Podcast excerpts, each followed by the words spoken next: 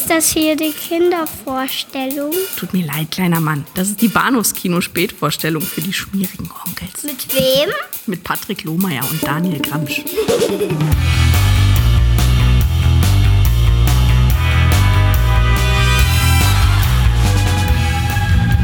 Als erstes schuf er den wohl erschreckendsten Horrorfilm, der je gedreht wurde. Die Nacht der lebenden Toten.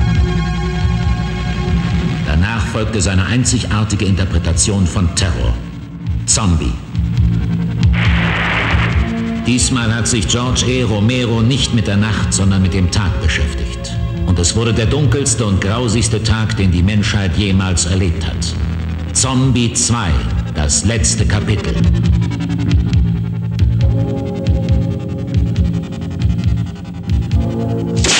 Hallo und herzlich willkommen zur Episode 259 des Bahnhofs Kino Podcast. Äh, frisch und erholt aus den Sommerferien zurück. Äh, mein Name ist Patrick. Hallo. Hello, is anybody there?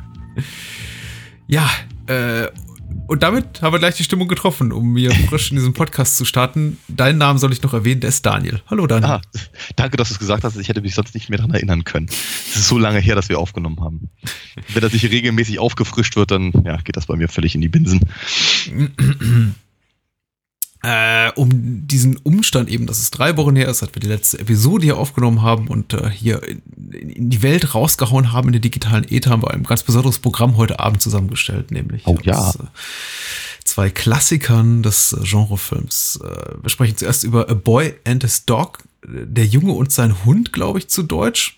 Wurde, Ich weiß gar nicht, hat das, hat das Ding einen deutschen Titel jemals gehabt? äh, Ja, sogar mehrere. Und Ah. einer schlechter als der andere. Aber ich habe mal den genommen, bei dem nur aus dem unbestimmten Artikel ein bestimmter wird und sich sonst nicht viel ändert. Es gibt aber auch noch, glaube ich, sowas, so, so Alternativtitel wie Apocalypse äh, 2024 oder sowas. Ah, Äh, und der, der Film dann kü- kürzlich auch auf DVD veröffentlicht wurde, die sind dann weniger schön. ja. Regie führte L.Q. Jones und die Hauptrolle spielt ein junger Don Johnson. Don Johnson, ja. wenn man es wenn man's nicht wüsste, würde man ihn nicht erkennen, richtig. Und zum Zweiten sprechen wir über Day of the Dead und äh, setzen damit unsere wahrscheinlich äh, langlebigste äh, Kinokritik-Reihe fort und sprechen jetzt nach, nach zwei Jahren Pause, in der wir über äh, Dawn of the Dead signiert haben. Äh, über Day of the Dead. Zombie 2, das letzte Kapitel von George Romero. Friede seine Asche. Seitdem verstorben, seitdem wir über Dawn of the Dead gesprochen haben.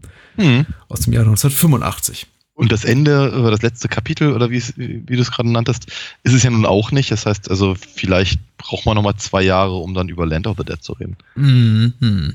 Äh, ja, mehr oder weniger das letzte auf jeden Fall was für eine lange Zeit so ein, ein, ein, Stopp, was so die Zombie-Thematik in, in George Romeros Schaffen betraf. Ich weiß nicht, wann kam dann Land of the Dead raus? War das 2003?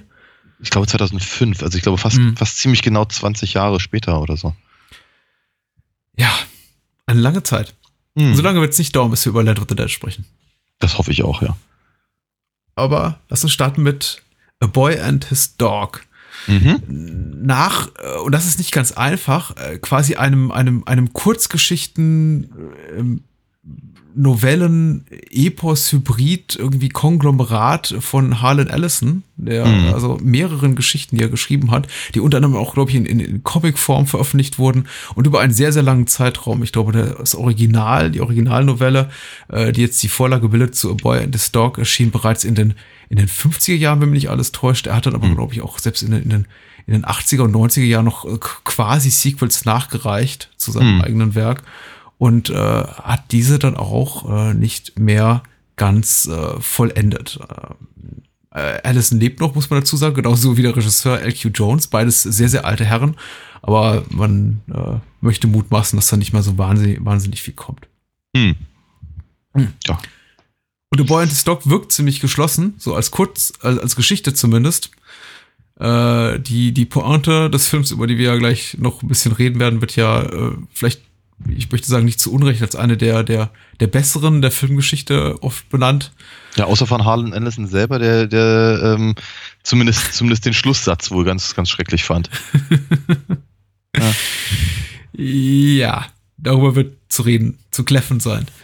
Äh, Geschrieben hat die UFDB-Inhaltsangabe 7-Eleven. Und der schreibt hier, nachdem der vierte Weltkrieg einen Großteil der Welt zerstört hat, zieht der junge Vic täglich auf der Suche nach Nahrung, Unterkunft und Sex mit seinem durch Mutation sprechenden Hund durch die Gegend.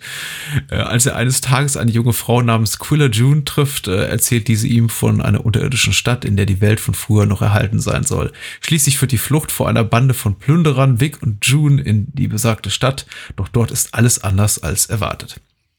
Ähm, normalerweise starten wir immer so ein bisschen mit unserer persönlichen Historie, äh, Ja. mit dem äh, zu rezensierenden Film. Ich habe allerdings keine. Ich auch nicht. Außer, außer, außer dass ich etliche Male davon gehört habe Mhm. und ähm, äh, äh, wie soll ich sagen, durchweg, durchweg positive ähm, ähm, Stimmen in meinem Umfeld sich dazu geäußert haben, gerade halt, glaube ich, so in diesem, also von, von in diesem Umfeld von äh, etwas abgründiger, verkopfter Science Fiction. Und äh, ja, ja, das war, das war, glaube ich, vor allem der, der Grund, warum ich den, den auch immer mal sehen wollte. Mhm. Mhm. Äh, ich weiß nicht, ob es vielleicht irgendwie meine, meine schräge, falsche, irgendwie nicht ganz adäquate Erwartungshaltung war, die es mi- mir ein bisschen schwer gemacht jetzt hat, hat, jetzt mit dem Film warm zu werden. Ich meine, Mhm. schlussendlich kann ich dann doch auch, durch, durchaus auch, sehen, woran, worin der Reiz des Films liegt. Er ist nicht, er ist nicht ohne Reiz, er hat durchaus einige, einige Sachen zu bieten, die mir sehr, sehr gefallen haben. Ja. Aber so, gerade in der ersten halben Stunde, die sich sehr, die sehr darum bemüht ist, äh, Stimmung aufzubauen, mit sehr, sehr bescheidenen Mitteln, auch diese postapokalyptische Welt, also wir befinden uns im Jahre 2024 und der vierte Weltkrieg ist äh, gerade zu Ende gegangen, nach gerade mal fünf Tagen. Äh, der Film ist eben sehr bemüht, diese, diese postapokalyptische, dystopische äh, Stimmung da, Atmosphäre aufzubauen, diese, diese, diese, Welt uns dort zu zeigen, allerdings mit sehr, sehr begrenzten Mitteln Mhm. und äh, hat mich nicht irgendwie gerade eben umgehauen, so initial, auch die Art und Weise, wie jetzt der, der, die, die, die Führung, des, also wie, wie, der, wie, der, wie der junge Mann den Dialog da über, über was, über, über Telepathie Mhm. mit seinem, mit seinem Hund führt Ja. das war schon so ein bisschen merkwürdig. Und ich glaube, es lag nicht zuletzt daran, dass ich immer das Gefühl hatte, die, die, die Stimme des Hundes kommt eben aus einem, aus einem anderen Raum. Ist es eben Ja. auch. Es ist Ja, eben klar. auch so, als, als der, in dem sich eben die Schauspieler, beziehungsweise der Schauspieler und der Hund äh, physisch bewegen. Ja. Mhm. Okay. Ähm, ja, ich habe so das Gefühl, das ist so ein Verfremdungseffekt, der sehr, sehr, also der gezielt eingesetzt wird. Also ich meine, der Film hat offenkundig null, null Budget. Mhm. Ähm, also we weniger, weniger als äh, was ich Mad Max äh, auch nur in einer Minute hatte, Mhm. selbst der allererste. Ähm, und er versucht aber irgendwie alles Mögliche draus zu machen. Und du hast völlig recht, der Hund klingt immer so ein bisschen blechern. Ne? Und das ist halt schon der, äh, ich denke mal so der Versuch eben einfach die andere Art der Kommunikation in irgendeiner Form zu zeigen. Ähm, ist schwierig, aber ich glaube tatsächlich, das Schwierige, also warum, warum ich so ein leichtes Problemchen hatte, damit irgendwie klar und warm zu werden, ist, sie sind beide grundunsympathisch. Ja. Also sowohl der, sowohl der Köter als auch der Junge, also beides offenkundig ja die, die Helden unseres, äh, unseres kleinen ähm, Stückes hier, Mhm. sind eben einfach ziemliche, ziemliche Pissnelken. Also entweder äh, misanthropisch, chauvinistisch wie, wie, wie, der, wie der Hund äh, oder einfach mal stru strunzblöd und, und notgeil wie äh, Don Johnson. Ähm, dazu halt aber auch noch, äh, wir sagen, moralisch völlig, völlig äh, unterernährt. ähm, und aber ich glaube, ich glaube beinahe, dass das eben so ein, dass, dass das halt mit der ausschlaggebende Punkt des Films ist. Das war durch die Kern, die Kernaussage. Hm. Ist aber wieder natürlich schwer, weil, weil ähm, auf die Art und Weise sollst du halt jemandem äh, als zwei Figuren quasi mitfiebern, die du eigentlich nicht schnell genug von hinten sehen, sehen möchtest. Ne? ähm, das, das, ja, das, macht die, das macht die Sache schwer. Ich persönlich finde aber, dass die, dass äh, gerade der Aufbau der Stimmung ganz hervorragend funktioniert. Ähm, durch äh, die, die Einstellungen, die halt sehr an den Spaghetti-Western erinnern, zum Beispiel. Mhm. Die, äh, diese, diese, diese, sehr, diese, die Darstellung dieser verrohten Restgesellschaft in Form dieser, dieser Sklavenhändler, Treiber, Mhm. Schieber, wie auch immer, die, die, die der Junge dann beklaut. Ähm, und sowas. Und äh, oder auch das, auch dieses die, die, dieses, dieses postapokalyptische Sexkino und so und so und sowas. Ich finde das, ich fand das, ich das eigentlich schon ganz, ganz, ganz spannend und da ist eben eine ganze Menge, ähm, also ich, da, da ist, da ist, da ist eine Menge Gesellschaftskritik drin, die nicht völlig von der Hand zu weisen ist. Also ich glaube, ich, ich, ich empfand das als etwas nachvollziehbarer, weil auch vielleicht gerade weil das, weil es alles sehr, sehr dreckig aussah, weil es zusammengewürfelt aussah, die ganzen Klamotten der, mhm äh, also das, das, das äh, von, von, von, von Vic, ähm, bei dem man nie so richtig sicher ist, ob, ob er nicht vielleicht doch Herbert heißt. Mhm. Ähm, und äh, äh, die anderen Figuren, die er da so trifft, die sind halt wirklich kunterbunt zusammengestellt und nicht cool. Ganz dringend nicht cool. Ähm, die, diese, dieses, äh, deswegen habe ich auch, glaube ich, Mad Max gerade erwähnt, ähm, dieses ähm, Zusammengestellte bei, bei, bei, bei den Filmen ähm, ist ja in vielerlei Hinsicht nur bedingt praktisch, soll aber visuell beeindruckend sein, was es ja auch in den allermeisten Fällen ist. Hier eben, wie gesagt, überhaupt nicht. Ne? Man hat einfach so das Gefühl, die Leute haben einfach irgendwas zusammengeklaubt, was ihnen halt das, das Leben in dieser, in dieser Wüste ein bisschen erleichtern könnten. Und scheißegal, wie sie aussehen dabei. Und das finde ich ziemlich sympathisch. Das ist eine, das ist eine interessante, eine interessante äh, Beobachtung. Äh, genauso auch wie die, die Zweckgemeinschaften, die sich dann bilden, hm. äh, die, ja, wie soll ich sagen, so dieses, die, die, die, die das, das bisschen Regeln, was sie wohl noch haben und sowas. Und äh, das, äh, ich finde das, ich finde das, ich finde das schon alles ganz, äh, ganz charmant oder zumindest um einiges nachvollziehbarer. Ich hatte, ich hatte schon so das Gefühl, ja, so in etwa würden sich vermutlich Leute benehmen. Vor allem, und das ist ja etwas, was man, was man halt merkt, äh, in den, in den ähm, Unterhaltungen zwischen Hund und Junge, hm. ähm, wenn sie selber zu jung sind, als dass sie sich an eine, an eine andere Welt erinnern könnten. Ja. Ich meine, das, das, was, das, was der, was der dritte Mad Max-Film dann hier mit den quasi Lost Boys da versucht, ähm, also dieses, dieses, dieses so Festklammern an, an, an Überlieferten und sowas, äh, haben, haben wir hier in gewisser Weise auch, nur aus meiner Sicht eben ein, einfach weniger romantisiert und, und, und irgendwie ein bisschen nachvollziehbarer. Einfach, weiß ich, diese ganzen Lektionen, wer wann Präsident war und sonst irgendwas. Und man merkt halt einfach, dem, dem, dem jungen Mann ist was, ist, ist alles völlig, völlig latter. Hm. Ja. Und das, ich meine, das passt doch gut zur Tonalität des Films. Der Film bleibt sich da auch äh, selber treu, was grundsätzlich eine gute Sache ist und sagt eben quasi, die, äh, die Hintergrundgeschichte interessiert mich nicht, äh, wird insofern auch, auch nicht von den Figuren thematisiert, weil sie keine Kenntnis darüber haben und es für die weitere Handlung auch nicht äh, zwingend relevant ist. Und das ist auch durchaus in Ordnung so. Das möchte ich dem Film irgendwie auch, auch, auch gewähren, beziehungsweise den Drehbuchautoren Allison und, und LQ Jones, der eben auch ein Drehbuch mitgeschrieben hat, auch, auch irgendwie zugestehen, dass sie sich da dass sie eben diese, diese erzählerische Richtung einschlagen und diese auch treu bleiben, alles soweit okay. Ich finde, der Film für meinen Geschmack lässt sich der Film eben gerade so im, im ersten Akt zu viel Zeit, als dass ich komplett mhm. irgendwie meine Gedanken wegschieben kann, die da immer kreisen und fragen, wie ist X zu Y gekommen? Was ist da eigentlich genau passiert? Ich will eigentlich mehr wissen über diese Welt und ich erfahre es nicht. Stattdessen verbringe ich eben unglaublich viel Zeit bei mehr oder weniger eher weniger interessanten Gesprächen zwischen Blatt, dem, dem Hund, äh, also ein Streuner vor dem Herrn und, äh, und Vic, der ja, wie du schon richtig sagst, äh, nicht zwingend auch Vic heißen muss, äh, worüber wir aber auch nicht wirklich mehr erfahren, glaube ich. Mhm. Ähm, und ich möchte eigentlich im, einfach immer mehr wissen als so die wirklich rudimentären Fakten, die wir über diese Welt ähm, zugespielt bekommen.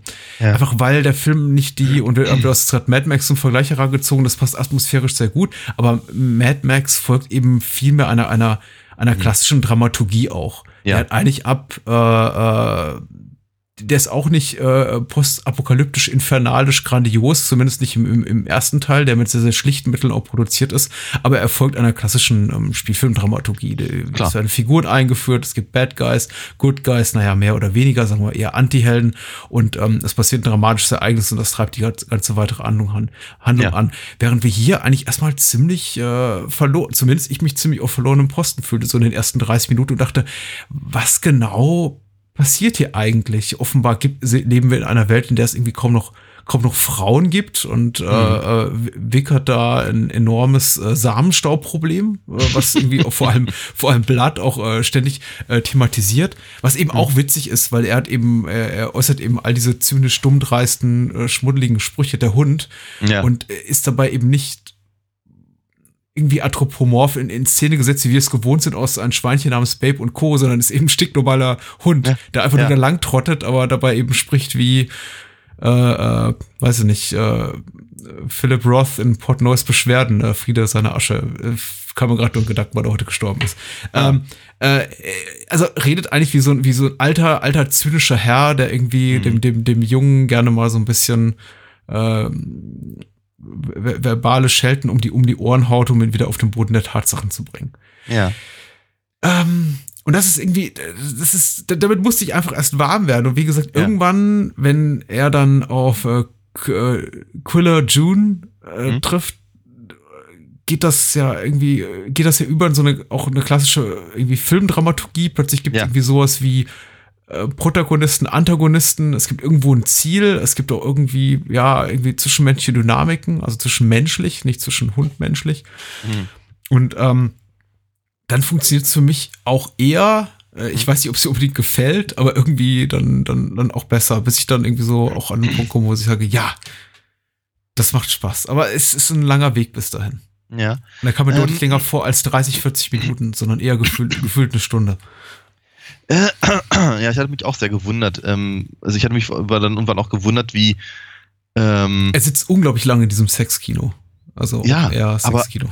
so fühlt es sich zumindest an, aber, aber ähm, letztlich, letztlich ist es gar nicht so, es ist gar nicht so lang, aber ich hatte auch irgendwann, glaube ich, nach einer Stunde hatte ich mal auf die Uhr geguckt und mich gewundert, dass es erst eine Stunde ist, weil in der Zeit gefühlt ist ja nicht so, als würde wahnsinnig viel passieren, aber es, ist, es, es, es fühlt sich ihm alles sehr, sehr lang an. Ähm,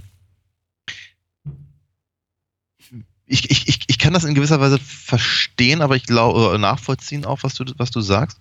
Für, für mich ist es halt, glaube ich, ein bisschen noch was anderes, weil ich habe eher das Gefühl, wenn der Film eine klassische Handlung bekommt, fängt er an, für mich ein bisschen uninteressanter zu werden. Mhm. Ich fand das andere vorher ähm, irgendwie, irgendwie spannender. Wie, es, hat, es hat mich äh, die, diese, diese, ja, nennen wir es gesellschaftliche Studie, hm. hat mich halt echt interessiert, dass ich irgendwie mir gedacht habe, okay, also da ist also ein junger Mann, der eben offenkundig keine, keine Form von Bildung genossen hat und eben äh, äh, auch gar kein, also weder, weder Interesse noch Verwendung dafür hat, ähm, rennt aber eben mit diesem, diesem Hund durch die Gegend, der ihm, der ihn irgendwie bei, sein, bei seinem Ko Koitus-Zielen unterstützt, aber dann dazu eben so dardonische Sprüche loslässt. Und äh, ich, fand, ich fand das alles sehr, sehr, sehr, sehr interessant, einfach aus der Über Überlegung heraus, was würde man dann eigentlich tatsächlich in einer solchen Welt machen, wenn man nichts anderes hat?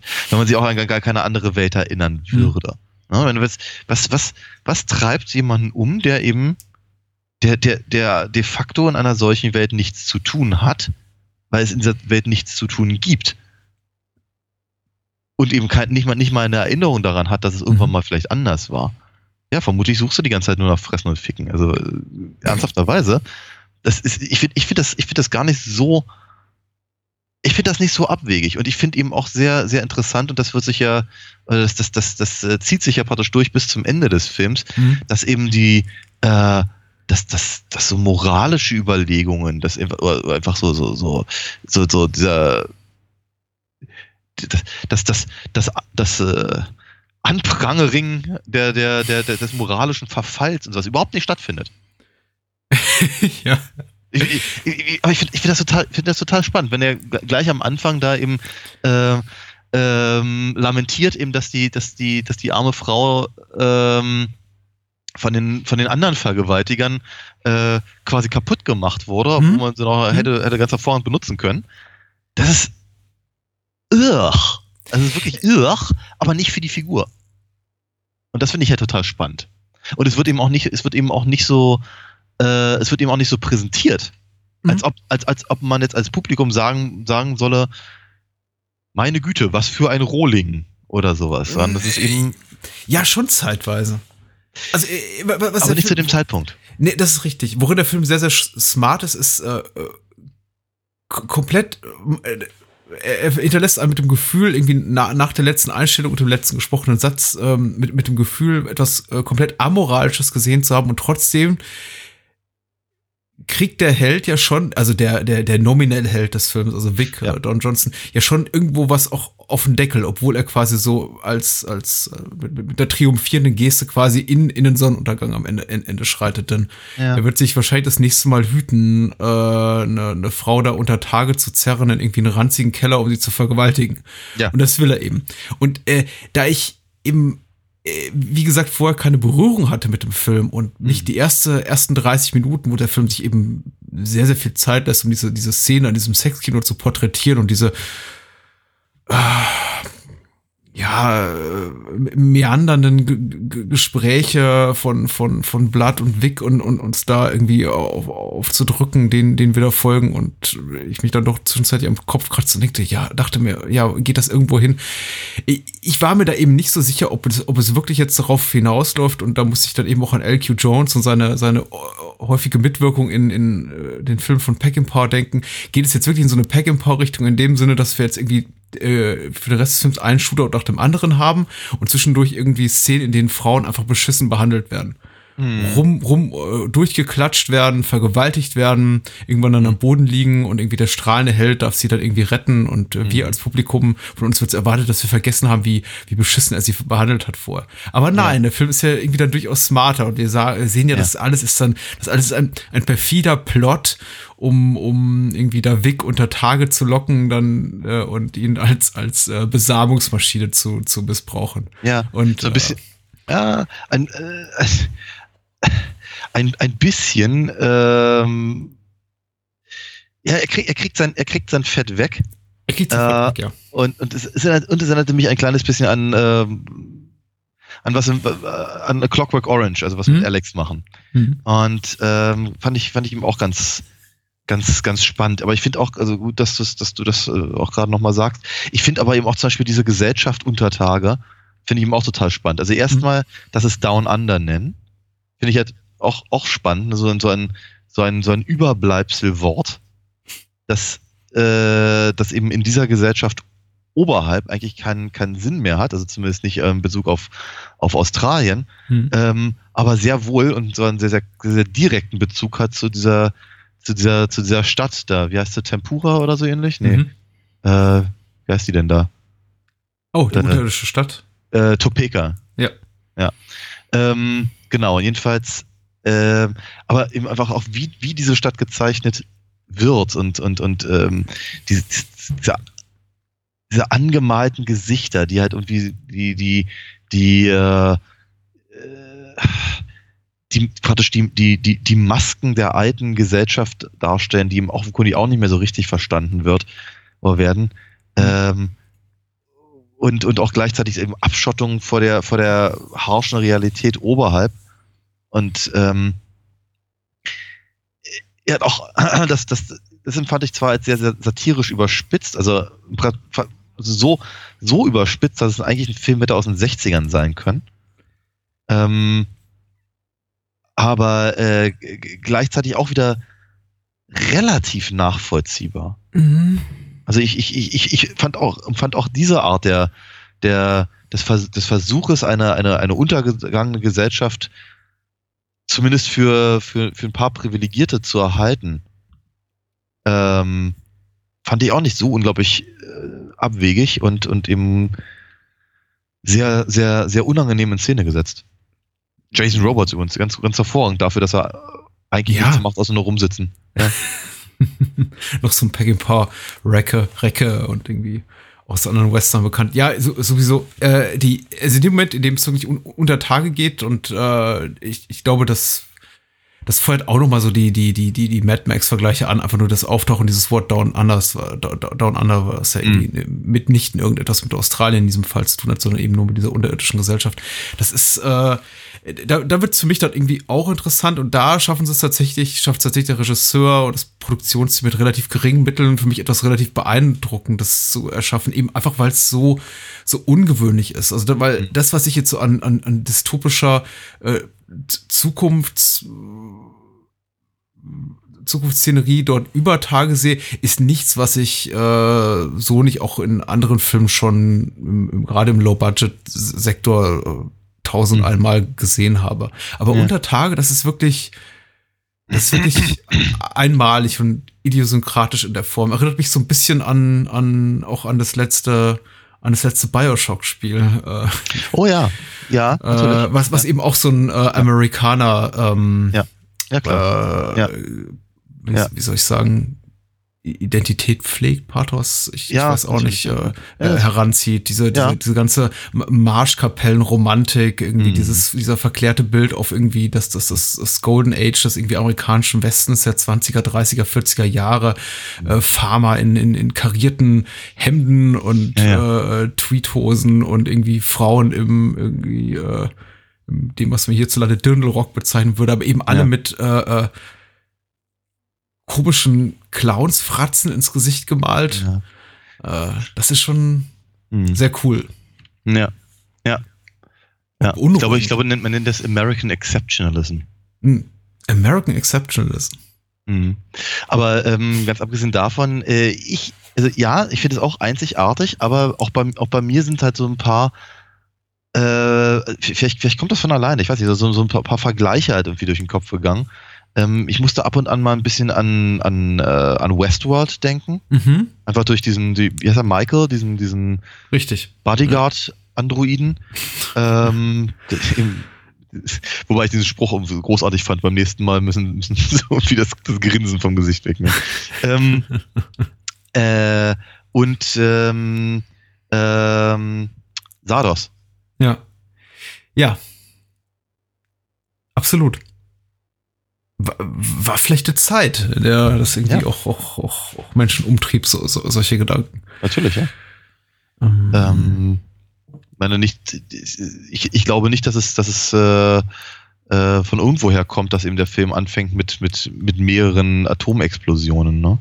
Ist ja durchaus etwas gewesen, das äh, ähm, naja, wie soll ich sagen, eine, eine Zukunftsvision, die halt äh, 75 für sehr wahrscheinlich äh, gehalten wurde. Ja, absolut. Äh, Interessant finde ich tatsächlich, dass jetzt die Menschen, denn der Film, also der Film spielt ja in einem, im Jahr 2024, wie gesagt, man hat irgendwie schon, schon vier Weltkriege hinter sich gebracht. Der letzte ist, liegt 16, 17 Jahre zurück, glaube ich, im, Mhm. sa- sagt, sagt, äh, sagt die Filmfiktion, dass man sich eben in dieser unterirdischen Welt ausrichtet auf so ein, auf so ein Lebensbild, das irgendwie so historisch in den 20er, 30er, 40er Jahren äh, ver Ja. verortet ist, zurückberuft und eben nichts sagt, weil die ganzen Menschen, die dort leben, sind eben alle um die 30, 40, 50 Jahre. Man sieht dort eben keine Kinder mehr. Also offensichtlich haben sie ein Nachwuchsproblem. Das ausgerechnet diese Menschen, die ja diese Zeit, die sie da quasi nachspielen in, in, in bizarr verfremdeter Art und Weise, sich auf eine Zeit zurückberufen, die, die, die Jahrzehnte lag vor ihrer eigenen Geburt. Ja, ne, natürlich, aber Ähm. genau deswegen, ja. Ja. Also das ist genau, das ist vermutlich der gleiche Grund, warum, warum heute ähm, äh, wir, was weiß ich, die 50er romantisieren. Ja, rom- romantisieren wir nicht eher die, die, die, die Zeit, also unsere Generation, der heute, keine Ahnung, mit 30er bis mit 40er, nicht eher die 80er Jahre, weil wir irgendwie daran die positiven, positiven Erinnerungen haben. Ich meine, ja, und in den aber- 80er Jahren wurden die 50er eben romantisiert. Ich meine, da hat man, äh, 86 hat man Stand By Me gemacht. Äh, Ja, und, äh, okay.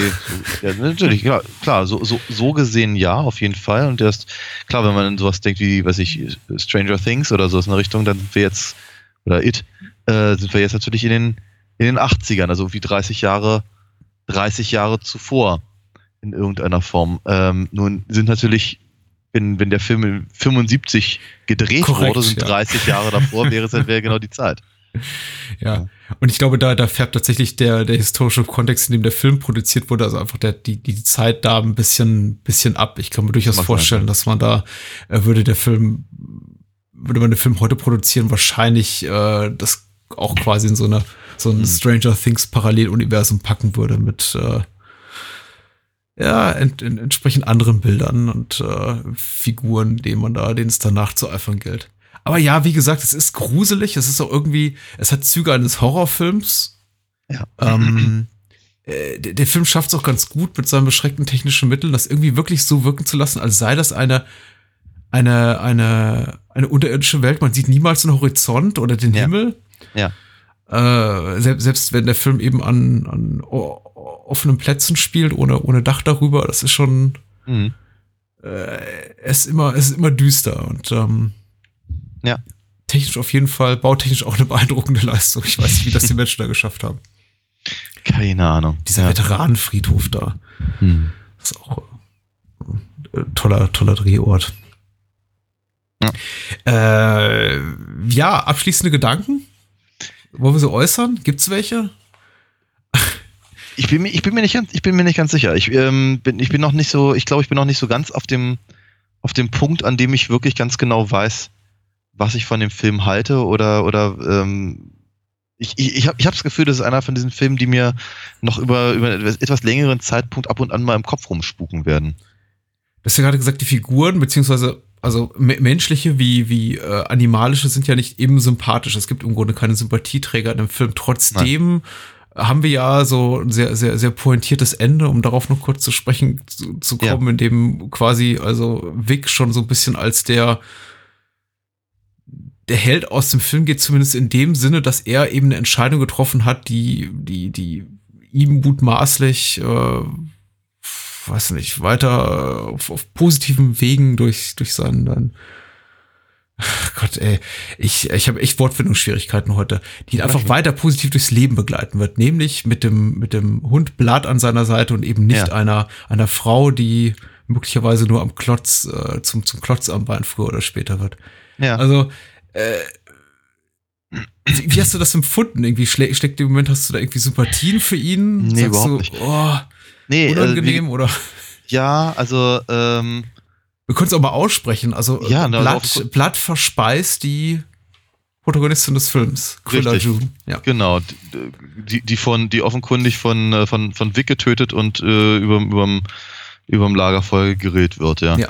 Auch wenn man es wenn man's nicht so genau sieht, ist es verhältnismäßig klar. Ich hatte mich am Anfang so, also, äh, ja, ganz kurz gefragt, äh, habe ich das jetzt gerade richtig verstanden? Blatt ist in ihren, in ihr Kleidchen eingewickelt, ne? Ja, genau, weil, weil ja, ja interessante Sache ist im Übrigen. Weil, äh, klar, es ist eine, es ist eine äh, Wundverband, aber es ist natürlich durchaus, also wenn man das, wenn man das versuchen wollte zu psychologisieren, ist es natürlich nicht uninteressant, ja. Ähm, Ich weiß nicht, was Vic durch den Kopf geht, wenn sie dann abends wieder am Feuer sitzen. Er guckt dann Blatt so an mit dem Kleidchen und denkt sich, hm, wir kommen da Ideen. Ja, Er hat's ja nötig. Ja, ja, offenkundig, ja. ja wer weiß es. Ähm, ich ich, ich empfand es ich fand, empfand's als zynisch, also als wirklich. Ich fand es ich fand's nicht lustig, ich fand es eben. Äh, ich bin mir nicht mal sicher, ob ich das für, äh, für konsequent gehalten habe im, im, im, im Gefüge des Films. Ich fand es halt wirklich einfach nur, nur zynisch und der und dieser, dieser markige Spruch, und wie dass sie, dass sie, dass sie äh, ähm, wie, wie, wie, wie, sagt er und wie sie hat, sie hat, äh, ähm, sie hatte Stil, aber sie hat irgendwie keinen Geschmack oder so Ja. ähnlich. Ja. Also so in, in, irgendwas in dem Sinne, was natürlich eben auch direkt auf äh, das Verspeisen bezieht, und ich mir denke, äh, also wie sondern die, die, die, die, die Figuren bleiben halt wirklich bis zum bitteren Ende amoralisch, also zumindest Mhm. aus unserer Sicht. Und äh, einfach ja, einfach so ein bisschen schwielig. Hm. Also das Gefühl, und das- ja, das, das, das, das hingegen mag wiederum, also zumindest in der Charakterzeichnung, sehr konsequent sein. Hm. Sympathisch macht die Sache logischerweise nicht. Ähm, ja, konsequent, aber durchaus, aber, aber nicht durchweg Weg gelungen, wäre irgendwie so mein abschließendes Urteil über den Film. Ich freue mich, ihn gesehen zu haben. Er ist auch Ja. ein Film, der, der, der nicht langweilig wird, der durchaus irgendwie auch Tempo aufnimmt nach der eher, eher behäbigen ersten, ersten halben Stunde, womit ich so mein, mein mehr oder weniger großes Beef hatte, ein, zwei kleine Problemchen, aber ich, ich mag schon das, was der Film macht und ich mag grundsätzlich auch äh, das, dystopische Zukunftsszenarien. Ich bin selber kein zynischer Mensch, hoffe ich zumindest nicht, aber ich mag Zynismus in Filmen, wenn er denn gerechtfertigt ist und das ist er hier ja auch durchaus. Auch, auch irgendwie, er hat hier eine dramaturgische Notwendigkeit. Also Mhm. auch, auch in dem, was man eben in dieser unterirdischen Gesellschaft dann Mhm. da sieht. Und insofern macht eben auch Sinn, dass der Protagonist des Films dann bis zum bitteren oder für ihn etwas weniger bitteren Ende auch selber Zyniker bleibt. Es hätte hier einfach nicht gepasst, hätte er hier, hätte, Ja. hätte er hier einen kompletten Gesinnungswandel hingelegt. Ja, wie, wie auch nach den Ereignissen, dessen Zeuge er hier wird. Denn Ja. ich meine, man kann ihm natürlich vorwerfen, dass, werfen, dass ihnen irgendwie nichts Besseres einfällt, als äh, in dem Moment, in dem man zum ersten Mal irgendwie auf eine Frau trifft nach Jahren, irgendwie sie sofort äh, ver- vergewaltigen wird. Ich meine, das kann man ihm absolut zum Vorwurf machen. Mhm. Aber er ist eben auch, er ist eben auch ein Trottel. Also, äh, und, und wie du, wie, wie du auch sagst, er hat, er, er ist, er ist, er ist ein junger Mann, a boy, äh, der, der von nichts eine Ahnung hat, wahrscheinlich irgendwie einfach, was seinen Bildungsgrad be betrifft, auf, auf dem Niveau eines, eines, eines fünf, sechsjährigen sich bewegt und dem auch nie jemand in seinem ganzen Leben gesagt hat, so und so hast du dich zu benehmen. Mhm. Einfach nur eine, jemand ist, der irgendwie gerade so mehr oder weniger heftig seine Pubertät äh, irgendwie hinter sich gebracht hat und jetzt einfach von nichts anderem getrieben wird, außer wo kriegt das nächste Mal was zu fressen und zu ficken her. Ja. Also insofern ja. Ja. Schön. Und, und, und, und vermutlich unter und schön, äh, und vermutlich eben unter dieser unter dieser Prämisse, naja, wenn wenn ich wenn wenn ich nicht aufpasse, bin ich morgen nicht mehr da. Ja. Also wird nicht wird nicht uninteressant wird ich glaube ich glaube ich werde noch ein oder zweimal drüber nachdenken. A Boy and His Dog in der Gewalt der Unterirdischen ist übrigens auch noch ein deutscher Alternativtitel. Okay. Und das soll es dann auch in dem äh, hiermit dann gewesen sein. Ja. So, jetzt haben wir ja uns gedacht, äh, Boy and His Dog, glaube ich, stand zuerst auf dem Schlachtplan. Ich bin mir nicht ganz so sicher, oder war es Day of the Dead? So oder so, die beiden Filme passen ganz gut zusammen, denn äh, in beiden haben wir haben es mit unterirdischen äh, Gesellschaften zu tun, mit düsteren Zukunftsvisionen Mhm. Und, wenig äh, Menschen auf der Straße, ja. und wenig Menschen auf der Straße. Und äh, Day of the Dead zieht das Ganze noch mal ein bisschen größer auf, wobei vielleicht nicht ganz so groß wie, wie ursprünglich äh, von George Romero erhofft. Ja. Äh, Zombie 2, das letzte Kapitel, in Deutschland in vielerlei äh, Fassungen beschlagnahmt, nicht in denjenigen, die wir gesehen haben und die wir Natürlich jetzt hier wissenschaftlich sezieren werden, natürlich. Richtig. Natürlich. Äh, ist der dritte Teil der originalen Zombie-Trilogie von George Romero, die begann äh, 68 mit Nacht der lebenden Toten, die dann, glaube ich, äh, ich glaube 78 war es wieder, 78 genau zehn Jahre später fortgeführt wurde mit Dawn of the Dead, Zombie und äh, jetzt äh, Ende nahm 1985 mit Day of the Dead, zu, zu Deutsch Zombie 2, das letzte Kapitel. Mhm. Äh, kurz ein bisschen zum Hintergrund. Ursprünglich sehr viel ambitionierter an, angelegt mit einem über 200-seitigen Drehbuch, das auch noch äh, Elemente über Tage enthielt. Größere Zombie-Herden, größere Menschenmassen, ein äh, überirdisches Camp, äh, zusätzliche, äh, zusätzliche handelnde Figuren, zusätzliche Actionsequenzen.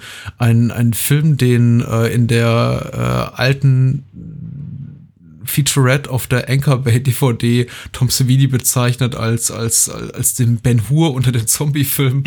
äh, das hat dann nicht so geklappt, weil George Romero eben wirklich insistiert hat auf äh, die Tatsache, diesen Film drehen zu dürfen in Sachen, mit, mit, mit, in, in Sachen Gewalterstellung, wie er es für richtig hielt und eben sich nicht an den Konventionen der des, der US-Ratingbehörde MPAA aufhängen wollte, also ein, quasi einen Film ohne offizielle Altersfreigabe veröffentlichen wollte. Mhm. Da hat der Geldgeber äh, United Pictures hieß der, glaube ich, äh, mal eben gesagt, okay, aus äh, einem 7 Millionen Dollar Budget machen wir ein 3 Millionen Dollar Budget, was wirklich nicht sehr viel ist im Jahr 1985. äh, und entsprechend wurde das Drehbuch dann eben zusammengekürzt und so mit, haben wir jetzt mit einem Film zu tun, der zu 90 Prozent in äh, Kellergewölben, die in der Nähe von Pittsburgh in einer äh, stillgelegten Mine gefilmt wurden, äh, uns zufrieden geben müssen. Ja. Ähm, Ach du, ganz ehrlich, ich brauche auch, glaube ich, gar nicht mehr. Also ich hatte nicht das Gefühl, mir fehlt hier was. Nein, ich eben auch nicht. Äh, Das ist äh, tatsächlich, we- we- wenn man dann irgendwie über die, die Hintergrundgeschichte nicht nichts weiß, ist es nicht so, dass man irgendetwas vermisst. Vielleicht nur, wenn man äh, sehr an den ersten fünf bis zehn Minuten hängt, die eben auch äh, das zeigen, was der Film hätte auch sein können, hätte man irgendwie mehr Budget Ja. zur Verfügung gehabt. Nämlich diese wirklich äh, schönen, Ja. die, dieser wirklich sehr, sehr äh, atmosphärisch inszenierte äh, Straßenzug in, in, Ja. in den Flor Florida Keys, wo dann irgendwie dann Krokodil sich durch die Mhm. Hauseingänge schlängelt und irgendwie Zombies rumlaufen und alles irgendwie so richtig schön auch äh, adäquat zerstört aussieht, wie es einer Ja. Ja. postapokalyptischen Zukunft gebührt. Ja, sehr, sehr, sehr, sehr, sehr großartige erste Szene auf jeden Fall, ja. Ja. Hm. Oh, und ja, genau, über die müssen wir auch noch gleich sprechen. So, das soll es fürs Trivia gewesen sein. Mm, Der ist auch zu, tot, zu Tode trivialisiert. Äh, Tr- Trivia-seitig bedacht, wer das irgendwie, wer sich da gerne informieren möchte, da, der, der findet reichhaltige Inhalte irgendwie in allerlei Form auf äh, Bild- und Tonträgern und äh, online und in gedruckter Form. Kurze Inhaltsangabe. Mhm. Geschrieben hat sie bei der UFDB der Mann mit dem Plan. Und äh, er schreibt, noch immer kämpfen eine Handvoll Zivilisten mit ein paar Armeeangehörigen gegen die umgreifende Macht der Zombies. Die gefangenen Untoten werden in einem unterirdischen Schachtkomplex nach und nach von den Soldaten getötet, während ein Wissenschaftsteam sie studiert. Die Armee tut aber sämtliche Versuche als Zeitverschwendung ab.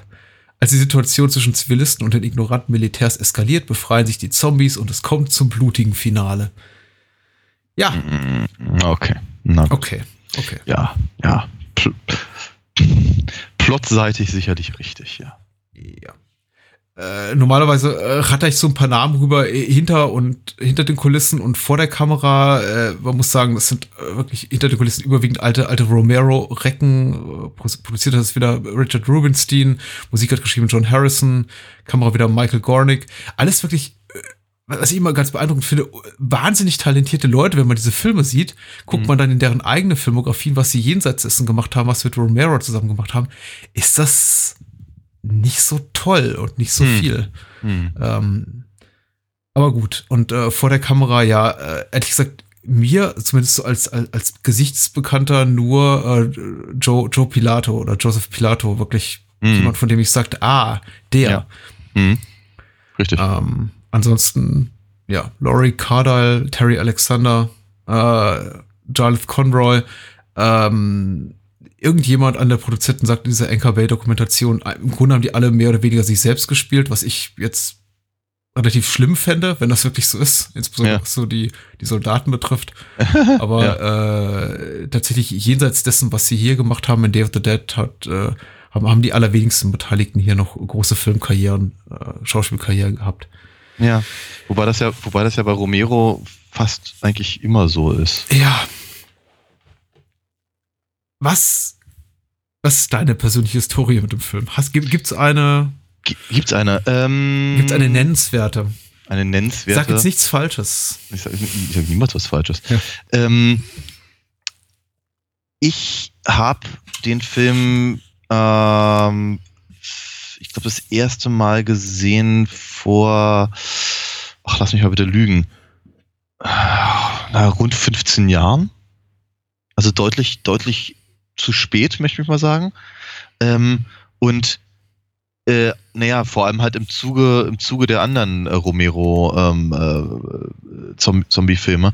Will sagen, ich habe halt äh, ähm, Dawn äh, gesehen und danach wollte ich mir logischerweise auch Day angucken. Hm. Ähm,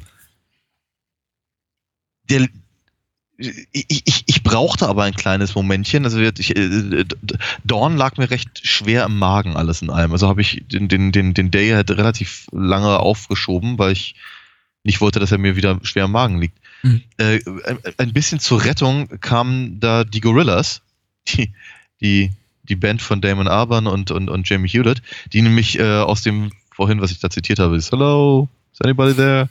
Äh, vom, vom Anfang des Films ein, ein, ein, ein Sample in einem Song hatten und Mhm. das klang sehr, sehr cool. Also auch die Musik, wohlgemerkt, die sie eben gleich mitgesampelt haben, klang sehr, sehr cool. Und dann habe ich gedacht, okay, verdammt, jetzt muss ich mir doch angucken. Äh, hab ihn gesehen und war äh, ich, ich war ganz erstaunt. Da, damit, damit hatte ich so nicht gerechnet. Ähm, ich glaube, ich war von dem Film, also mit Ausnahme logischerweise des, äh, des, des Night of the Living Dead, äh, spontan am, am angetansten. Mhm. Ähm, ich glaube, der hat, der hat äh, ziemlich, ziemlich genau ge- getroffen, was, was ich eigentlich wirklich sehen wollte. Einfach, also nach, nachdem ich verstanden habe, dass es eben bei, bei Romero nur vordergründig um die unangenehmen Szenen geht, sondern eigentlich mehr um die, äh, die gesellschaftlichen Hintergründe und, und, und äh, wie, wie, wie das alles miteinander zusammenhängt und äh, wie Menschen sich halt eigentlich ja einfach be be benehmen in einer solchen Situation. Ähm, ja, da, da, davon, davon habe ich, hab ich einfach äh, bei, bei Dawn äh, we we weniger für mich Nachvollziehbares sehen können. Wobei ich, wobei ich auch sagen muss, meine Fresse, in Day of the Dead sind auch wiederum ein Haufen wirklich widerlicher Charaktere. äh, ähm, und ich habe so ein bisschen das Gefühl, hier ist so die, die, die Grundlage für mein großes Problem mit äh, sowas wie Walking Dead gelegt, nämlich im, wenn die Menschen nur einfach mal anfangen würden, nicht miteinander zu reden wie in einer scheiß Seifenoper, würde es die Hälfte der Probleme nicht geben. Ähm, der Unterschied zu The Walking Dead ist, glaube ich, dass ich äh, dort in jeder Staffel oder alle paar Folgen wirklich tatsächlich no neue Gruppen von Menschen äh, aufeinandertreffen, die sich vorab nicht kennen. Und hier merkt man eben ab der allerersten Episode, also äh, äh, ab dem Moment, in dem sie eben in, dieses unter, in diesen unterirdischen äh, Komplex da hinabgelassen werden, dass da anscheinend schon zuvor einiges brach lag und die eben Ja. eine, eine, Historie teilen und äh, Mhm. sich irgendwie grundsätzlich nie so wirklich einig waren. Ja. Und einige Figuren sowieso schon kurz vorm, vorm äh, emotionalen Kollaps stehen, wie jetzt hier äh, Sarahs äh, Partner äh, Miguel. Mi- Miguel Salazar, der äh, auch eine eher erbärmliche Figur abgibt. Hm. Ja, ähm, meine Geschichte mit Day of the Dead ist, ich kann, ich kann, ich kann es historisch bei- mir nicht mehr genau an, einordnen, wann ich den Film zum ersten Mal sah. Ich glaube auch relativ spät in meinem Leben. Ähm, definitiv nach Night und Dawn. Äh, grundsätzlich bei den Romero Zombies ist es, äh, sp- spielt auch immer so ein bisschen in das Seherlebnis rein.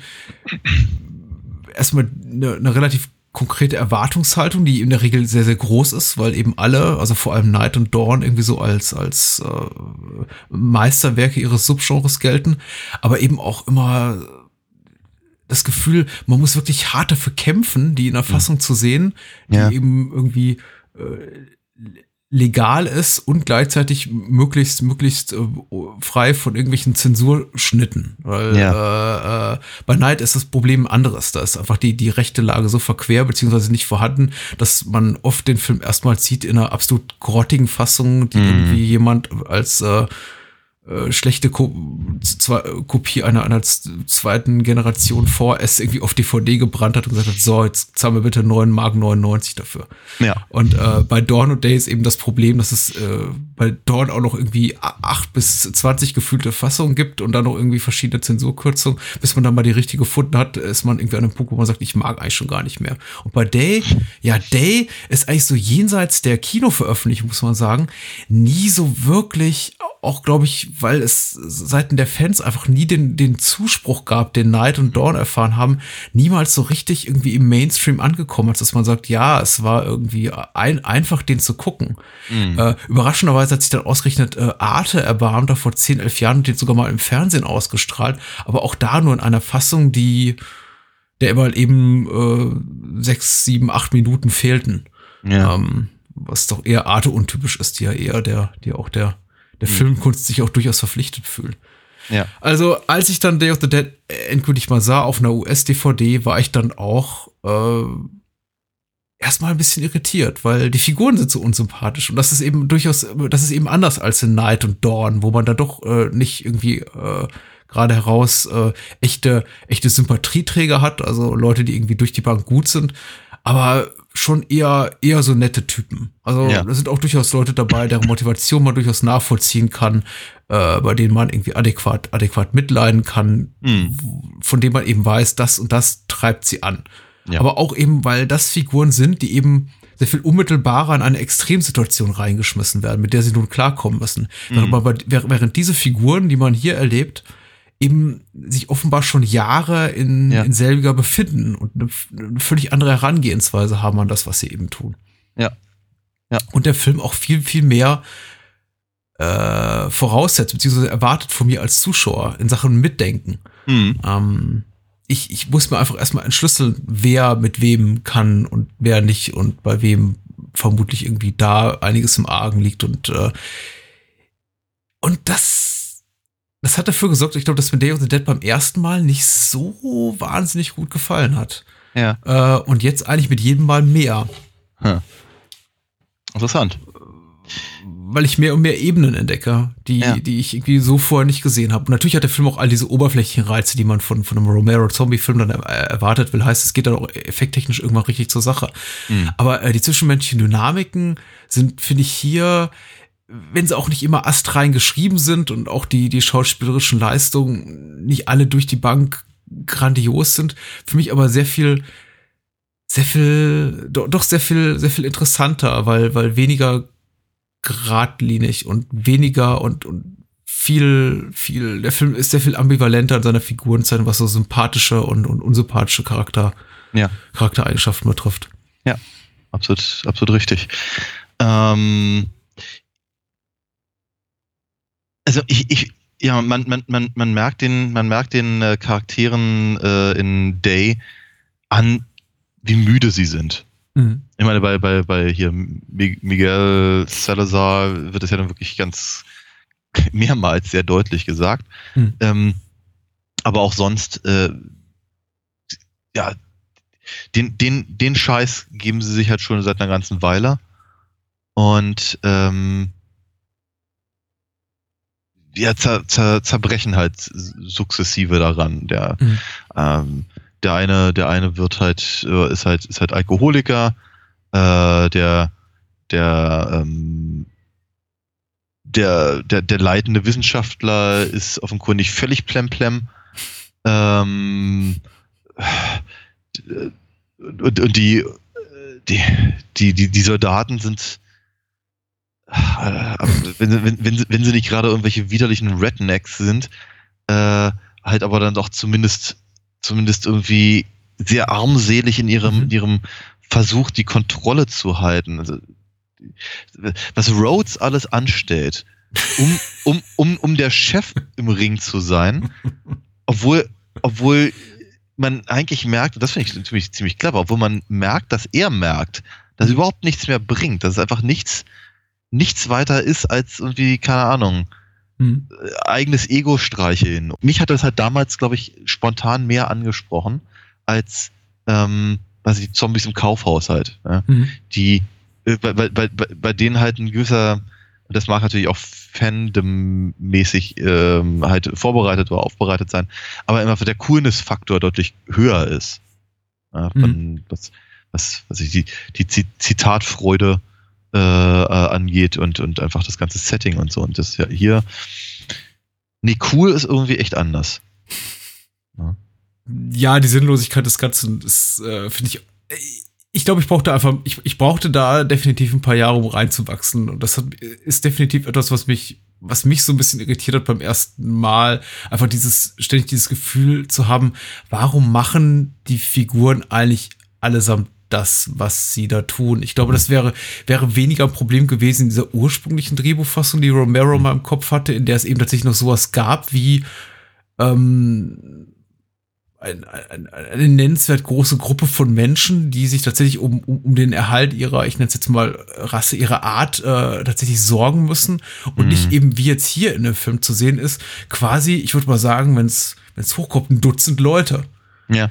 Die ja irgendwie so die einzigen weit und breit, zumindest in diesem Teil der Vereinigten Staaten zu sein scheinen, die überhaupt noch leben. Also ich glaube, Menschen werden äh, von, von äh, das Verhältnis irgendwie Mensch-Zombie beträgt irgendwie 1 zu 400.000, sagt mal eine, eine der Figuren. Ja. Will dann heißen, äh, Pi, Pi mal Daumen, in den ganzen USA leben noch so 500, 600 Leute. Also Ja. im Grunde fragt man sich dann doch, wozu machen die das Ganze eben einfach noch? Und das, was du eben dann erwähnst, äh, auch noch irgendwie das, was man dann eben auch äh, an, an, an, an, dem, an den, an den, ähm, äh, an dem Zusammenspiel, an, dem Zusammensein, an dem Miteinander agieren der, der, der Figuren hier, äh, da, dass sich das dann eben auch da so stark dran abzeichnet, macht eben den ganzen Film so ein bisschen, finde ich, für mich äh, irritierend anzusehen. Eben Ja. Rhodes mit seiner, äh, mit seiner Art irgendwie ha Hahnenbrust irgendwie rausgedrückt und ich bin hier der Chef und im Hintergrund sieht man dann eben so ein, so, so ein Tier wie äh, Private Steel, der eher an, an so einen Wrestler, ich glaube, der Schauspieler war auch vorher Wrestler, erinnert, der, der quasi irgendwie äh, fa- fast, fast hörbar, hörbar seine Augen verdreht. Ja, ja. Ähm, äh, Wobei sein, sich wahrscheinlich wie alle anderen denkt, ja, was, was soll das eigentlich? Wir machen doch eh, sobald wir aus diesem Raum sind, was wir wollen. Richtig. Und das, sieht- das sieht man ja auch durchaus. Denn, äh, wird, äh, in dieser einen wundervollen Szene, die auch nie wirklich großartig aufgeklärt wird, prügeln sich ja die, die Soldaten auch untereinander, wegen Mhm. vermutlich irgendeiner Kleinigkeit. Weil sie sich eben. Ich frage mich halt, ob die, du sagtest vorhin, dass die sich halt irgendwie vorher nicht schon nicht grün waren. Ich frage mich, ob das wirklich der Fall ist oder ob das nicht einfach so ein, so ein wird die Nerven liegen blank. Die Sinnlosigkeit des ganzen Unterfangs ist ihnen bewusst. Und äh, dann versteigen sie sich halt in, äh, in so einem Quatsch, der ihnen halt eigentlich fast nicht gefährlich werden kann. Ja. Hm. Ich weiß es, ich weiß es, ich weiß es nicht so genau, aber ähm, zum, zumindest ähm, finde ich, finde ich halt einfach ein paar von den Fragen, die aufgeworfen werden, finde ich echt interessant. Einfach die, die, allein die, ähm, die offenkundige äh, Evolution der Zombies, ähm, fe- festgemacht an Bob, ähm, die ja schon wird, das ist ja etwas, was, was, was Romero dann in Land of the Dead wieder aufgreifen wird, halt schon so ein bisschen die Frage stellt, ist, eben, naja, äh, ist, ist die Zeit der Menschen nicht ja eigentlich vorbei? Mhm. Ja, ist, dass, dass, dass, dass, sie- dass sie selber nicht krepieren wollen, das glaube ich ja gerne, aber vielleicht ist einfach die, der, der Versuch des, des, des äh, von hier Dr. Logan, Mhm. vielleicht, vielleicht ist der einfach, vielleicht ist der einfach sinnlos. Einfach Ja. komplett sinn, sinn, sinnentleert. Nicht nur, nicht nur, weil sie einfach so wenige sind und das also vermutlich nicht mal umsetzen könnten, selbst wenn sie, wenn sie es schaffen, also äh, wenn, wenn, wenn sie es schaffen würden, halt Bob da ähm, Mhm. äh, zu, zu trainieren, ähm, vielleicht, vielleicht würde es, würde es einfach überhaupt nichts bringen, weil die diese, diese Zombie-Spezies sich eben, sagen wir mal, von alleine weiterentwickelt. Mhm.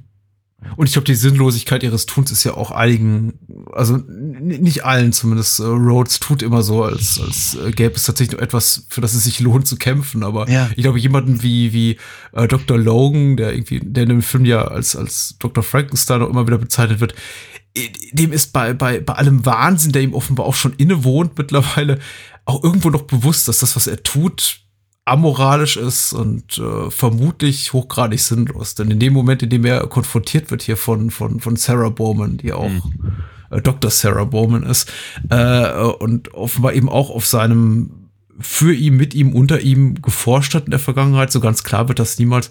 Irgendwie, wenn, wenn, wenn sie ihn mit, mit offensichtlichen Fragen, die er sich bei seinem Tun da irgendwie auch stellen sollte, konfrontiert, ist er Ja. auch ganz schnell, fällt er in sich zusammen Ja. und äh, merkt, was dass das, da, das, was er tut, im Grunde, dass er dies nicht tun sollte. Ja. Mhm. Äh, es, es, es fehlt bei dem Ganzen für mich so ein bisschen die äh, offen sozialkritische, sozialpolitische Komponente, die ganz offensichtlich Night of the Living Dead und Dawn of the Living Dead hatten. Ja. Ich sehe hier durchaus halt wieder den, das, das typische George Romero, die, die typische George Romero äh, so, Sozialkritik, aber sie ist nicht so gerade heraus wie jetzt in, in Dawn of the Dead, in der halt irgendwie Findest wirklich äh, Zombies wie äh, äh, ja als als als als hirntote Konsummonster Mhm. irgendwie durch durchs So Kaufhaus du. Mhm. stapfen.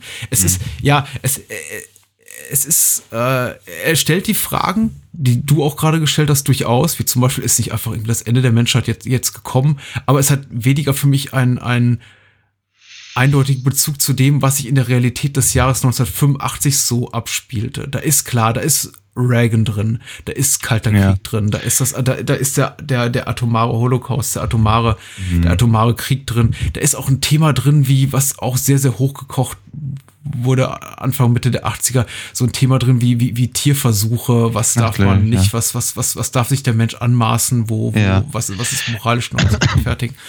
Ich glaube aber, dass das größte, das größte Thema des Films ist, ähm, naja, das, das, das alte Sprichwort Homo homini lupus. Mhm. Der, der Mensch ist dem Menschen Wolf. Ähm, Im Prinzip, äh, wie der, der, ich glaube, deswegen kam ich auch gerade mit, mit, mit äh, Walking Dead, einfach dieses, das fast schon klassische Ding, dass die Menschen eigentlich äh, eigentlich oben auf sein könnten, wenn sie sich nicht permanent gegenseitig zerfleischen würden äh, anhand von Banalitäten, Mhm. die eben vom, vom eigentlichen Problem ablenken. Und ähm, ganz abgesehen davon, dass, ähm, dass eben die Gesellschaftskritik natürlich nicht so, nicht so deutlich ist wie eben äh, Kaufhauszombies, ähm, äh, geht sie aber trotzdem, also ich meine, sie, sie, sie, sie ist ja da, sie ist nun nicht auf der Seite der Zombies. Dafür sehen Mhm. wir sie auch zu selten. Ne? Ich meine, die sind halt die Bedrohung, die da draußen ist und ähm, es gibt halt so ein oder zwei Szenen mit ihnen. Ähm, aber letztendlich äh, hat's, hat, hat äh, Romero hier ganz, ganz deutliche ähm, Kommentare zu, zum Militär, zu, zu Autoritäten, also sowohl wissenschaftlichen als auch, auch äh, äh, irgendwie äh, militärischen oder, oder Mhm. staatlichen. Ähm, ähm, und und äh, die kommen ja alle dabei nicht, nicht, nicht gut weg. Ne? Weil, weil sie ja auch allesamt sehr, sehr ich-bezogen sind. Ich meine, auch, auch äh, hier äh, Dr. Dr. Logan forscht vermutlich oder ja, also mutmaßlich eben nicht, um ähm, eine Lösung für das Problem zu finden, sondern seine eigene Neugierde zu befriedigen Mhm. Ja, natürlich. oder oder eben äh, sein, sein, sein, sein, ja, was ich sagen, sein, sein, sein Standing als Wissenschaftler da irgendwie äh, aufrechtzuerhalten. Ähm, und weil er es kann. Hm. Das ist äh, also von, von, von, von dieser Warte aus sind, glaube ich, die ähm, ähm, ist, ist, ist der Film eben nicht so äh, na, wie soll ich sagen? Plakativ. Ja, genau, danke. Ja, das ist auch korrekt. Und ich möchte ja auch nicht, ähm, es ist es dem Film jetzt irgendwie auch nicht, auch nicht äh, abreden, absprechen. Das ist definitiv vorhanden. Der Film ist ein, ist, ist ein, ist ein, ist ein Produkt seiner Zeit in der äh, Art, äh, in den, in den Thematiken, die er aufgreift, in der Art von Charakteren, die er eben zeigt, in den gesellschaftlichen Dynamiken der Untertage. Ich glaube, aber es ist weniger ein Film, der, der eben offensichtlich in dieser plakativen Botschaften, wie es jetzt Night und Dawn waren, im, im, im besten Sinne, denn man kann den Film jetzt irgendwie keinesfalls an, ankreiden, irgendwie dadurch irgendwie doof zu sein oder Nein, oberflächlich oder irgendwie äh, äh, irgendwie äh, einfach nur Message-Movies zu sein. Dafür sind sie irgendwie viel zu viel zu vielschichtig Ja, interessant und irgendwie auch auch technisch einfach nur als als klassisches Horror-Action-Kino einfach gut gemacht. Aber äh, ich finde, David the Dead ist von den drei Filmen, zumindest die wir besprochen haben, psychologisch für mich der, der interessantere und die, diese Ebene, also diese, dieser Aspekt des Films, dass eben das, das Psychologische, das Zwischenmenschliche hier für mich viel, viel interessanter als die, äh, als die Konsumkritik es war in Dawn of the Dead Mhm. oder irgendwie die offensichtliche politische Komponente, die sehr stark vor allem in das Ende von Night of the Living Dead und sowas äh, reinspielt. Ja, ja, Einfach, ähm, äh, und ja,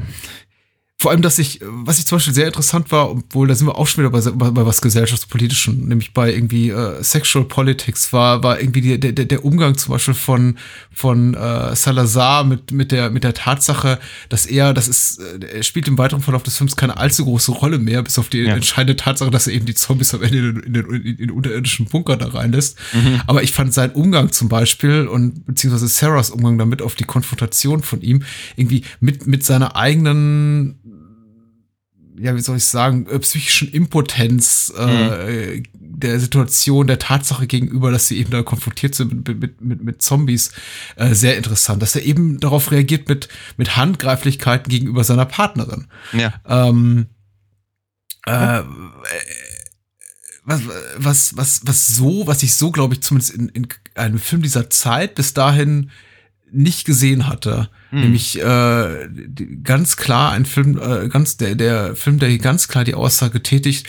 okay, hier ist ein, hier ist ein, hier ist ein Mann, der offensichtlich nicht in der Lage ist, äh, äh, sich irgendwie anders, anders Gehör, beziehungsweise eine irgendwie Durchzusetzen. Ja, der, der seine eigene Unfähigkeit, seine eigene Impotenz damit kompensiert, irgendwie handgreiflich zu werden. Ja. Äh, äh, und, und, und Gewalt gegenüber einem schwächeren Wesen, in diesem Fall auch noch zu, zum allergrößten Unglück irgendwie seine, seine, seine eigene Partnerin auszuüben. Das ist schon, das ist schon was, was, was, was mutig ist und in einem, Mhm. sagen wir mal, in Horrorfilmen weder dieser Zeit noch irgendwie heu heutigen Datums, jüngeren Datums irgendwie so häufig zu finden ist. Ja. Und davon hat der Film eben eine ganze Menge. Er verklärt äh, weder, weder Männlein noch Weiblein, er verklärt keine, keine Berufsstände. Er ist sehr, er ist sehr ehrlich und ungeschont in dem, was, was äh, er zeigt, ohne äh, ja, sich irgendwie an, an, an- Konventionen äh, Mhm. zu scheren, an, an Konventionen zu halten. Hm. Und ähm, ja, dadurch eben auch für mich sehr interessant. Ich glaube, ich habe ein bisschen den Faden verloren. Vielleicht schneide ich das raus, vielleicht aber auch nicht. Ich fand es eigentlich ganz, ganz, ganz äh, spannend, finde einen inter- interessanten Punkt, weil, ähm, weil wir natürlich, also zum einen ist äh, Sarah natürlich eine ganz, äh, eine, eine, eine erstaunlich starke Figur in dem, Mhm. in dem Film, weil sie, sie, sie ist zwar nicht, sie ist, sie ist keine Ripley oder sowas, ähm, aber sie ist ähm, aufrichtig, Mhm. steht zu ihrem, zu ihrem, zu ihrer, äh, zu, zu, ihren, zu ihrer Sichtweise und zu ihren, zu ihrer Meinung und zu ihrem, auch zu ihrer Professionalität Mhm. durchaus, ja, kann sich, kann sich da, kann sich ähm, artikulieren und ähm, äh, wird in gewisser Weise eben auch durchsetzen, bis eben die die Gorillas anfangen ähm, ähm, auf ihre auf ihre Schul äh, auf ihre äh, Brüste zu, zu trommeln beziehungsweise eben mit mit mit Gewehren zu fuchteln. Mhm. Und das ist, ähm, finde ich eben auch ganz, ganz spannend, dass, äh, dass, dass sie eben eine, eine, eine, eine starke weibliche Protagonistin ist, die weder sexualisiert werden muss, Mhm. noch äh, zum, zum, zum, zur, zur, zur Action-Heldin aufgebaut werden muss, sondern einfach durch, durch kom komplett aus sich heraus, aus, aus ihren eigenen, aus ihren eigenen Charakterzügen ähm, agiert, überzeugt und halt einfach ja, stark ist dabei. Finde ich ganz, ganz faszinierend und sehr, sehr äh, inspirierend, ehrlicherweise. Ähm, ansonsten sehen wir aber auch ganz, ganz viele sehr unterschiedliche Männerbilder, was ich auch sehr, sehr interessant finde. Wir haben also eben wir den, diesen, diesen äh, Con Control Freak Rhodes, Hm. der wird sich, sich seiner eigenen seiner eigenen Mittelmäßigkeit offenkundig schm so schmerzlich bewusst ist, dass er, dass er alle anderen rumkommandieren muss. Ähm, dann eben hier diesen, diesen Stil, dieses ah, so ein ekliges Schwein, das ist wirklich also eine, so eine so eine unangenehme Figur habe ich ja wirklich schon lange nicht mehr in einem Film gesehen. Äh, macht er aber toll, also das muss man muss man erstmal hinbekommen. Ähm, und äh, wird, keine Ahnung, den, den, den, den sehr, sehr, sehr spirituellen, wie ist er, Bob? Bill? Bin mir nicht ganz sicher. Den, den, hm. den, äh, den Piloten. Ah, John. John. Hm. John? Hm. Ja. Stimmt, der, der, der, der, der, der Alkoholiker war Bill, ne? Ja, John und Bill, genau. Ja, genau. Und so, also wie gesagt, es ist äh, echt, ganz, ganz interessante, sehr unterschiedliche, ähm, äh, wie sagt man, äh, Mechanismen, um halt mit mhm. dieser Situation da um, umzugehen, in der sich die Figuren halt befinden.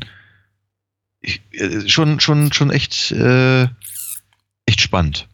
Ja, äh, John, und Bill sind auch die zwei, vielleicht neben Sarah, von der man es irgendwie, ehrlich gesagt, nie so genau weiß.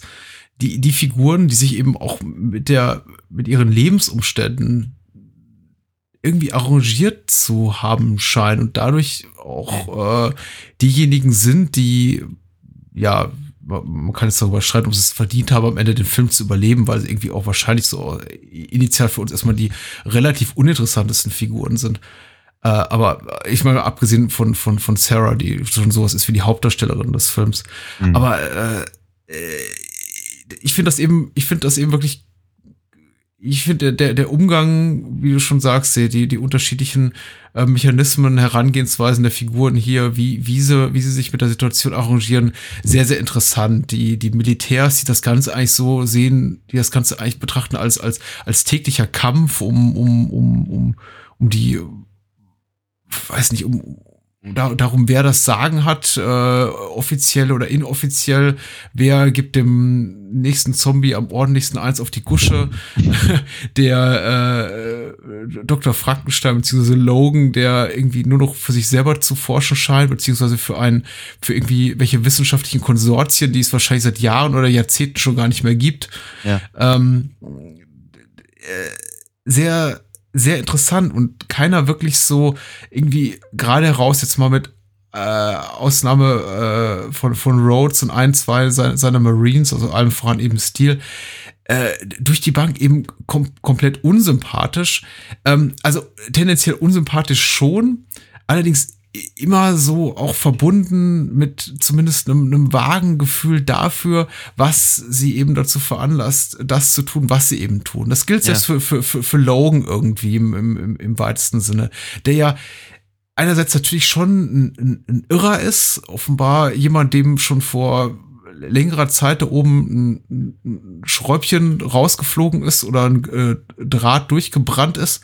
Andererseits aber eben auch so, so, so jemand ist, der schon, glaube ich, in seinen Augen hehre wissenschaftliche Ziele verfolgt ja. und auch so eine Art ja Vaterfigur für eben Bab darstellt, wie ja. wir irgendwie dann noch äh, gegen Ende des Films sehen, der äh, dessen dessen Tod ja seitens Bab schon, soweit es eben eher ein, ein, ein Zombie noch kann, auch irgendwo lamentiert wird. Zumindest wird's äh, impliziert durch eben diese suggestiven Kameraeinstellungen und den Score, der da mal kurz aufschwillt, wenn, wenn Bab so runterguckt auf die Leiche von, von Dr. Logan. Ja, und, äh, einfach durch die Tatsache, dass er mit seiner, mit seiner Kette rasselt und so. Ja, ja. ja, ja. Ähm, Dr. Logan ist ja auch kein komplett verkehrter. Er, er mag Beethoven offenbar und äh, ähm, muss man ihm ja zugute halten. Ähm, ja, ich finde eben auf der zwischenmenschlichen Ebene ganz, ganz spannend und äh, äh, also man sollte aber auch nicht komplett aus, aus den Augen lassen, dass er auch irgendwie sehr viele schöne oberflächliche Reize zu bieten hat. Also ich finde den Effekt technisch ganz, ganz super. Ja. Beeindruckend, äh, beeindruckend grandios. Man merkt wirklich, dass Tom Savini sein und, und seine ganzen Mitarbeiter, also er hatte zum ersten Mal so eine richtige Crew hier auch, mit der er arbeiten konnte, mhm. wirklich auch ihr Effekthandwerk gelernt haben in diesen sieben Jahren, die zwischen Dawn und Dale liegen und dass Savini wahrscheinlich in der Zeit irgendwie 20, 30 andere Effektfilme betreut hat. Ja. Also was, was man hier so an Masken sieht und, und äh, Effekten ist schon, ähm, ja, definitiv was, was irgendwie so zu den Glanzpunkten des, des 80er Jahre äh, Effektkinos gehört, so neben, neben das Ding aus einer anderen Welt und die Fliege und äh, ja. Film, Film dieser, dieser, dieser Machart. Mhm.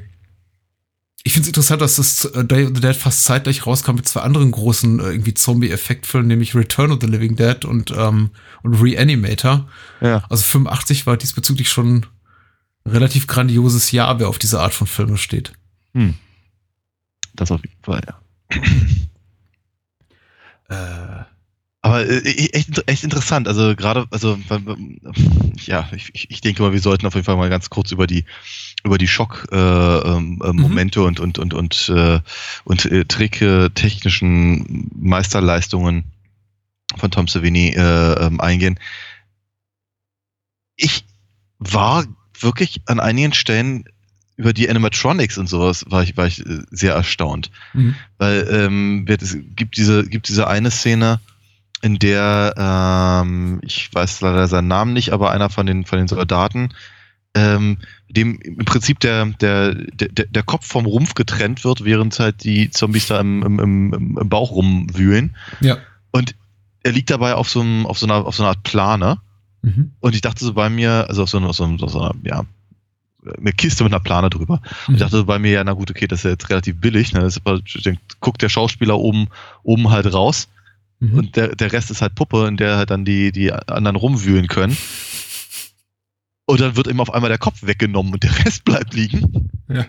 Während sich aber eben noch der Kiefer bewegt. Er bewegt sein Kiefer Erstaunlich. Und ich mir, wow, also das ist wirklich ähm, äh, da, da, da, damit hatte ich einfach so nicht gerechnet. Mhm. Ja, also die, dass, dass sie den Trick in diese Richtung halt äh, lenken würden.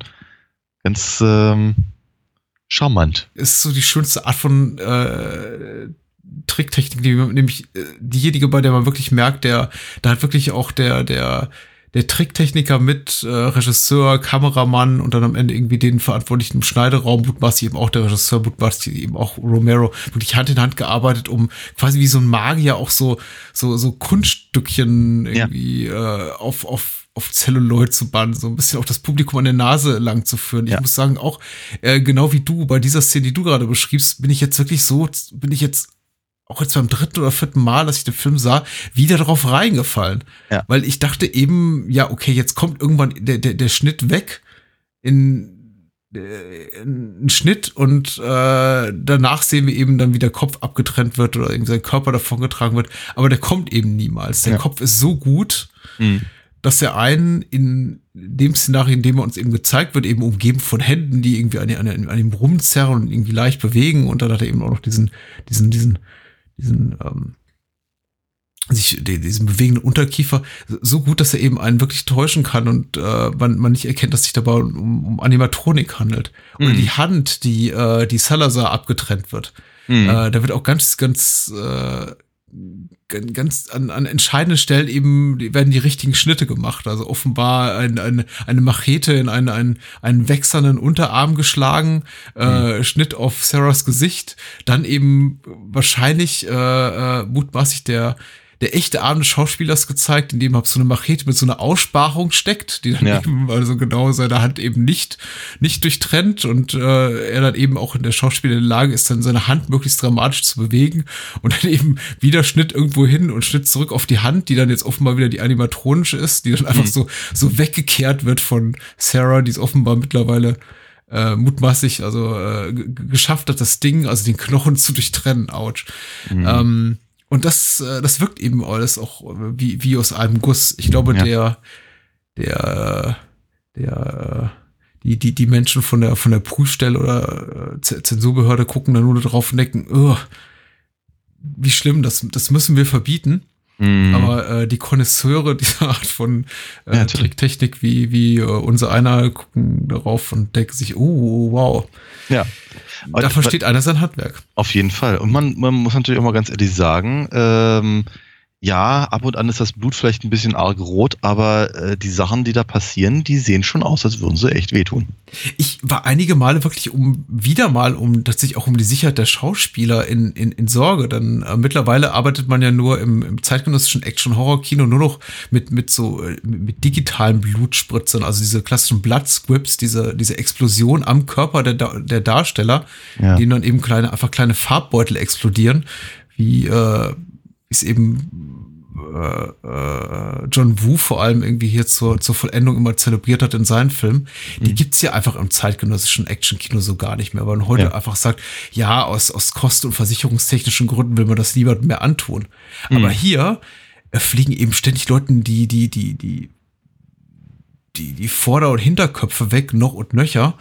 Und an einigen Stellen, also wenn irgendwie da zum Beispiel äh, der, der eine Private sei, seinem Kollegen, der eben angefressen wurde von einem Zombie, da äh, irgendwie eine, eine Knarre ins Gesicht hält und ihn da aus nächster Nähe erschießt. Und man sieht dann eben tatsächlich das Mündungsfeuer, dass Ja. das dem Schauspieler da irgendwie in, in, in, ins Gesicht flackert und, und, und hinten raus irgendwie aus seinem Hinterkopf explodiert ihm nur so ein Blutbeutel. Da denke ich mir schon so, okay, das ist, ähm, das würde heute keine Gewerkschaft dieser Welt mehr erlauben. Das ist richtig. ähm, ja, harsche Kost, aber es sieht, äh, es sieht, es sieht anscheinend so, äh, es ist anscheinend so wirkungsvoll und sieht so, so lebensnah aus, dass der Film ja auch nicht, äh, vielleicht nicht ganz so zu Unrecht äh, in vieler, vieler Länder, vieler Länder dieser Welt so seine Probleme hatte mit Zensurstellen. Ja, ich find's, ich find's halt, ich find's halt wirklich schade, weil ich denke, dass ähm, der Film eben darüber hinaus so viel mehr zu bieten hat. Mhm. und ähm, äh, eben diese Sachen, ähm, ja, wie soll ich sagen, praktisch die, die, die, die Zuschauer, ähm, um diese Erfahrung zu berauben, weil die Effekte zu gut sind, finde ich schwierig. Mhm. Äh, was noch zu gut ist, wir sollten ihn zumindest namentlich mal kurz erwähnen, ist der, ist der Score von John Harrison. Und äh, ich habe um- ihn vorhin um erwähnt, also zumindest, zumindest so halbwegs. Ja, äh, nochmal etwas ausführlicher wo- wollte ich ihn erwähnen, weil tatsächlich so da so ein bisschen persönliche Historie äh, drinsteckt. Viele, viele Jahre bevor ich erstmals äh, Day of the Dead sah, einfach aus Gründen der Nichtverfügbarkeit, habe habe ich mir bei einer, bei einer Film- und Schallplattenbörse eben den, den, den, den Score zu Day of the Dead gekauft. Aha. Viele, viele Jahre bevor ich den Film erstmals sah. Das heißt, als ich den Film erstmals sah, war ich schon so heiß drauf, äh, die, die ganzen Melodien zu hören im, im Ja. Kontext der Szene, in die sie eben hineingehören, Ja. dass ich äh, äh, eigentlich da schon alles, alles mitsummen konnte. Aber so oder so, ob irgendwie losgelöst jetzt auf einer, auf einer CD oder auf Schallplatte oder im Film, die, die Musik ist, äh, sie ist ganz fantastisch, was mich irgendwie immer wieder auch so ein bisschen überrascht, weil sie hat irgendwie diese, diese, diese Marimba-Klänge, dieses irgendwie leicht, okay, den Gedanken schneide schneide ich raus. Ähm, John Harrison's Score ist ganz fantastisch. ich muss das irgendwie kürzen.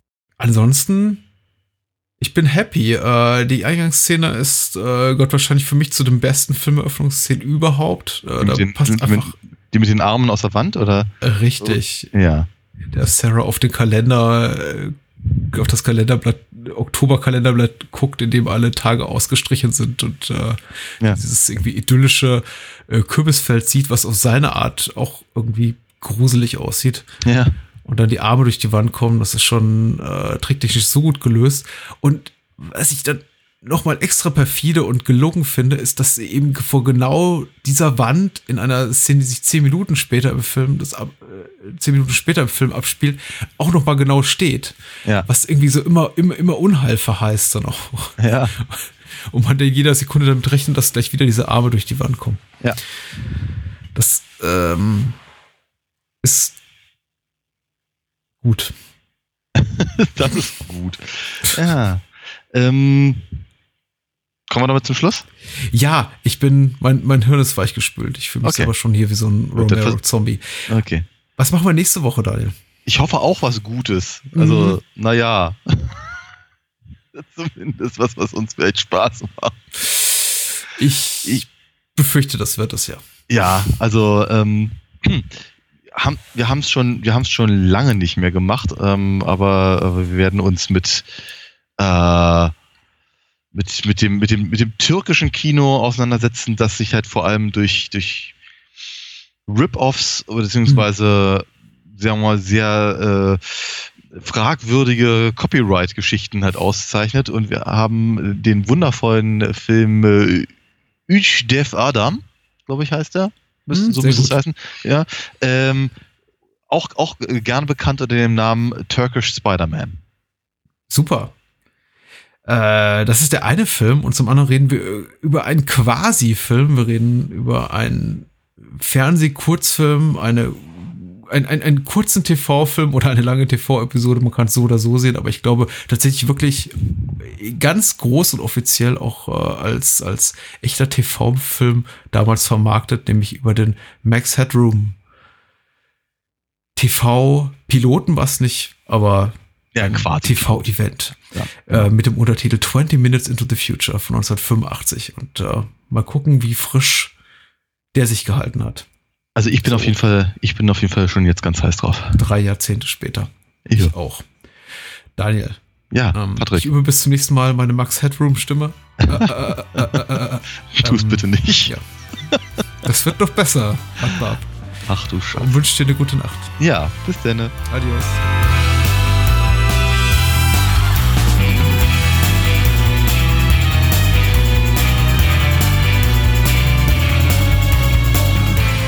Bahnhofskino. Wollt ihr mehr von uns lesen oder hören? Natürlich sind wir auch bei Twitter und Facebook vertreten.